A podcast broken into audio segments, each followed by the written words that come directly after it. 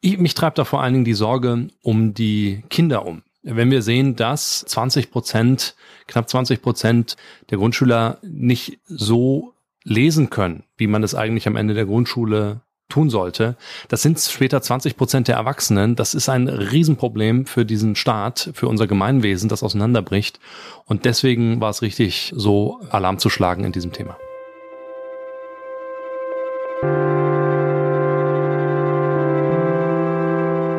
Geschichte hinter der Geschichte. Der wöchentliche Podcast für Freunde der Zeit.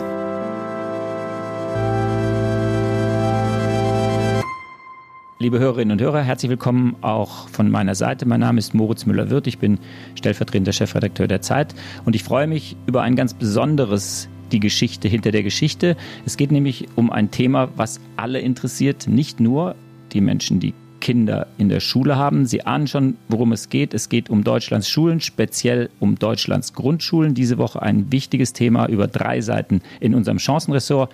Und wer könnte besser Rede und Antwort stehen als der Ressortleiter Chancen der Zeit, Manuel Hartung. Hallo Manuel. Hallo, ich freue mich, dass ich hier bin. Manuel, Deutschlands Grundschulen sind in Gefahr. Eine für unsere Verhältnisse relativ reißerische Erkenntnis. Warum sind sie in Gefahr? Das ist eine ziemlich realistische Erkenntnis, denn die Grundschulen waren bislang immer wahnsinnig beliebt. Die Leistungen waren gut, alle waren zufrieden, die Grundschule hat sich auch sehr gut selbst erneuert. Also während, wenn man als Eltern in ein Gymnasium geht, man sich manchmal in seine eigene Schulzeit zurückversetzt fühlt, hat sich an den Grundschulen wahnsinnig viel geändert. Innovative Lernmethoden wurden eingesetzt beispielsweise. Und jetzt stellt man fest, erstens, die Leistungen brechen dramatisch ein. Und zweitens, es fehlen tausende Lehrer deutschlandweit. Die Lage ist ziemlich dramatisch in einzelnen Bundesländern. Und die Grundschule ist in der Tat in Gefahr. Die Grundschule ist überfordert, mit diesen zwei Entwicklungen umzugehen. Nun unterhalten wir uns hier nicht über die Geschichte, sondern über die Geschichte hinter der Geschichte. Wenn man so eine ja wirklich prägnante und wie du es ja gerade auch mal begründet hast, sehr weitreichende These, wenn man darüber so berichtet.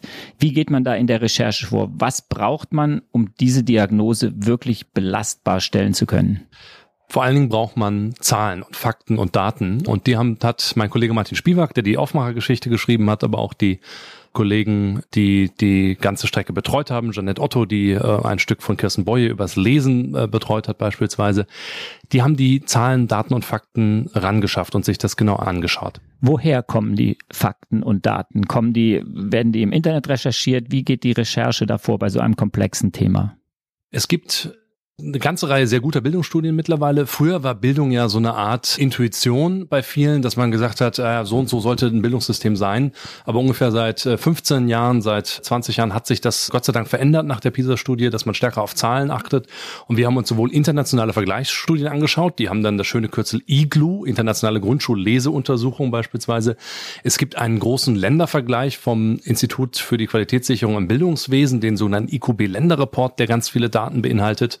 Und es gibt Studien von Stiftungen. Und besonders bemerkenswert eine Studie der Bertelsmann Stiftung, die hochgerechnet haben, dass in Grundschulen bis im Jahr 2025 35.000 Lehrer fehlen. Und das war in völligem Gegensatz zu den Zahlen, die die Kultusministerkonferenz hatte. Die haben einfach die neuen Entwicklungen, mehr Geburten, Flüchtlinge, haben die einfach gar nicht in Rechnung berücksichtigt und war deswegen vollkommen unvorbereitet darauf, dass plötzlich jetzt so viele 10.000 Lehrer fehlen. Hinter der Geschichte heißt ja auch Studien oder auch Studienergebnisse zu überprüfen, auch Du sagtest, Kultusministerkonferenz hat das anders gesehen, zu konfrontieren. Wie geht man dann vor? Ihr nehmt diese Zahlen der Studie, die ihr für valide haltet, und konfrontiert dann die Kultusminister. Wie muss man sich das vorstellen? Wir haben in der Tat dann diesen Befund, der auch in anderen Zeitungen zu lesen war, ähm, unter der Fragestellung Bild hat zum Beispiel geschrieben, sind, äh, ist die Politik zu doof zum Rechnen? Und wir können sagen, ja, die Politik ist zu doof zum Rechnen in dem Fall. Die Kultusministerkonferenz hat mittlerweile die Zahlen korrigiert, eine neue Prognose in Auftrag gegeben, die gerade vor einigen Wochen erschienen ist. Aber all die Lehrerplanung ist auf dem falschen Fuß gemacht worden. Das ist in der Tat ein eklatantes Versäumnis. Das haben aber die Kultusminister mittlerweile eingesehen und steuern jetzt an vielen Ebenen dagegen. Seid ihr auch an die Schulen gegangen? Das ist ja auch immer eine Sache. Das, das eine ist die Theorie, die Zahlen, die Erhebungen, die Prognosen von Wissenschaft und Politik, von Stiftungen. Das andere ist aber auch die Anschauung. Habt ihr mit Lehrern gesprochen, gar mit Schülern, Eltern? Wie ist das Bild komplettiert worden? Da sind wir ganz viel in Schulen unterwegs, weil die reinen Zahlen bringen einem ja nichts, wenn man nicht äh, sieht, wie das im Alltag sich wiederfindet. Meine Kollegin Anja Reiter hat Schulleiter, Quereinsteiger, Lehrer aus verschiedenen Bundesländern sich angeschaut, also aus Nordrhein-Westfalen, aus Berlin, aus Zittau in Sachsen und in Schleswig-Holstein und hat mit denen darüber gesprochen, wie sieht das eigentlich bei denen im Schulalltag aus. Da berichtet ein Schulleiter beispielsweise, wie schwierig es ist, gute Quereinsteiger zu finden, die diesen Lehrermangel kompensieren können. Und eine Quereinsteigerin sagt, wie unzulänglich es war, als sie eingestellt worden ist. So im Zehn-Minuten-Takt gab es da Gespräche.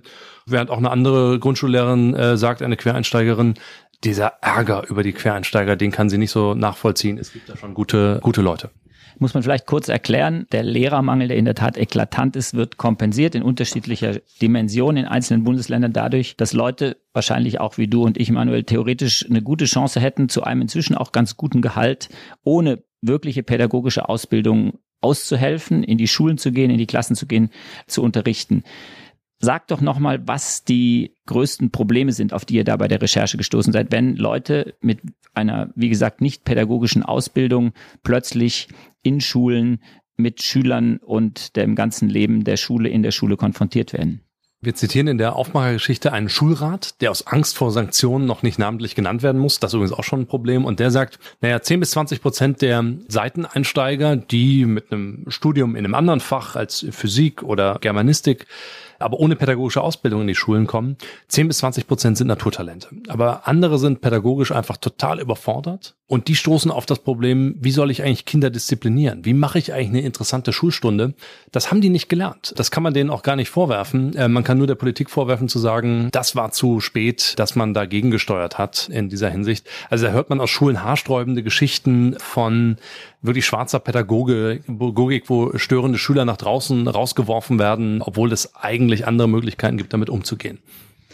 Eine Frage ist ja immer, was für uns, für die Geschichte hinter der Geschichte, was bezweckt man mit so einer Geschichte? Das ist eine nun ja gut unterfütterte, aber doch relativ alarmistische Geschichte wenn ihr darüber sprecht, wann ihr so eine Geschichte macht und wie ihr sie macht, wie ihr sie intoniert, ob ihr es eher abwägt oder ob ihr, so wie ihr es jetzt gemacht habt, wirklich richtig Alarm schlagt, was sind da die Beweggründe für das eine oder das andere? Ja, wir sind als Zeitung ja ansonsten sehr moderat, sehr abgewogen im Ton. Und das ist auch richtig. Aber ich glaube, dass man deswegen eine umso größere Chance hat bei den wirklich drängenden Themen, wo es echt im Argen liegt, dann zu sagen, jetzt schlagen wir Alarm. Wenn wir so einen Grundmodus hätten, dass wir immer Alarm schlagen würden, wird die wirklich dramatische Situation irgendwann nicht mehr erkannt. Aber bei uns, gerade weil wir so abwägen sind, glaube ich, ist es jetzt ein richtiger Anlass zu sagen, da muss ich was ändern, da muss ich was tun. Ich, mich treibt da vor allen Dingen die Sorge um die Kinder um. Wenn wir sehen, dass 20 Prozent, knapp 20 Prozent der Grundschüler nicht so lesen können, wie man es eigentlich am Ende der Grundschule tun sollte. Das sind später 20 Prozent der Erwachsenen. Das ist ein Riesenproblem für diesen Staat, für unser Gemeinwesen, das auseinanderbricht. Und deswegen war es richtig, so Alarm zu schlagen in diesem Thema. Du sagst es, es wird nicht häufig richtig Alarm geschlagen bei uns, aber doch einige Male auch in deinem Ressort, auch unter deiner Regie wurde das ein oder andere Mal schon richtig thesenhaft zugespitzt, redlicherweise und mit großer Resonanz. Was mich interessieren würde, auch für unsere Zuhörerinnen und Zuhörer, ist, wie ist denn dann die Resonanz? Wie kommen Leserbriefe oder melden sich die Politiker? Wollen die dann ein Interview geben, um ihre Lage im nachträglich oder in der nächsten Ausgabe sich zu rechtfertigen? Welche Arten von Resonanzen kennen wir bei Geschichten dieser Art? Wir kriegen sehr viel Resonanz und diese Resonanz ist uns wahnsinnig wichtig. Also wir bemühen uns, jeden Brief, der uns erreicht, zu beantworten. Ich würde bei dieser Geschichte erwarten, dass sich sehr viele Eltern und auch Schüler melden, die von ihrer Situation erzählen. Es wird sicherlich Lehrer geben und Schulleiter, die berichten, bei mir ist es nicht so schlimm oder bei mir ist es noch viel schlimmer. Auch das ist sicherlich möglich. Aber auch die Politik wird sich jetzt rechtfertigen. Wir gehen dann immer so damit um, dass wir sagen, was hat für unseren Leser noch einen zusätzlichen nutzen in einer der kommenden Ausgaben. Also eine Widerrede von einem Kultusminister könnte interessant sein. Es könnte aber auch ein Erfahrungsbericht von Eltern besonders interessant sein oder ein Bericht von Schülern. Da sind wir sehr gespannt, was kommt und entscheiden das dann. Wir kriegen leider immer viel mehr Antwortmöglichkeiten, als wir drucken können. Wir haben eine große Debatte um den Zustand der deutschsprachigen Philosophie an Universitäten gehabt. Da hat Wolfram Eilenberger einen großen Aufschlag zu gehabt. Und da haben uns sicherlich 15, 20 Professoren Antworten angeboten. Wir konnten eine einzige dann drucken, aber die Debatte ging dann auch in Blogs, im Netz, an vielen, vielen anderen Stellen entsprechend weiter. sollte man vielleicht auch an dieser Stelle sagen. Bei uns wird das natürlich auch bei, auf Zeit Online gespiegelt werden, dieses Thema und die Geschichte. Und es, da ist natürlich auch eine ganz andere Möglichkeit da, unmittelbar in der Kommentarspalten zu reagieren. Was mich jetzt noch auch persönlich interessieren würde, wir sind ja gehalten und gekommen dem ja auch nach, dass wir uns quasi neutral verhalten als Zeitung, dass wir in alle Richtungen recherchieren. Jetzt sagst du, kommen viele Resonanzen, viele Sachen wahrscheinlich, ich glaube das auch von Eltern, Lehrern und so weiter fällt uns dann auch in diesem Fall eine gewisse Rolle der Vermittler zu, also diese Antworten oder vielleicht sogar Vorschläge an die Menschen, die im Gegensatz zu uns richtig Einfluss haben, also sprich Schulen oder Bildungspolitiker weiterzuleiten? Ist da sozusagen die Zeitung auch ein Transmissionsriemen zur Lösung eines Problems? Wenn es interessante Vorschläge gibt, ich finde, dann sollten wir sie sammeln, dann sollten wir sie vorstellen. Das kann in der Zeitung sein, das kann aber auch im persönlichen Gespräch sein oder in der weiteren Berichterstattung über das Thema. Ich habe schon ein paar Mal erlebt, dass Anregungen kamen für Texte, für Recherchen, für Vorortbesuche, denen wir dann nachgegangen sind und die haben dann wieder Einfluss in die Zeitung gefunden. Ich fände es spannend, wenn wir dieses Thema weitertreiben würden, bei Veranstaltungen beispielsweise darüber diskutieren, mit unseren Lesern auch darüber diskutieren. Da denke ich, ist noch einiges möglich, aber es ist in der Tat ja auch ein Dauerbrenner. Das heißt, 2018, 2019, 2020 kann man sich vorstellen, dass da einiges kommt.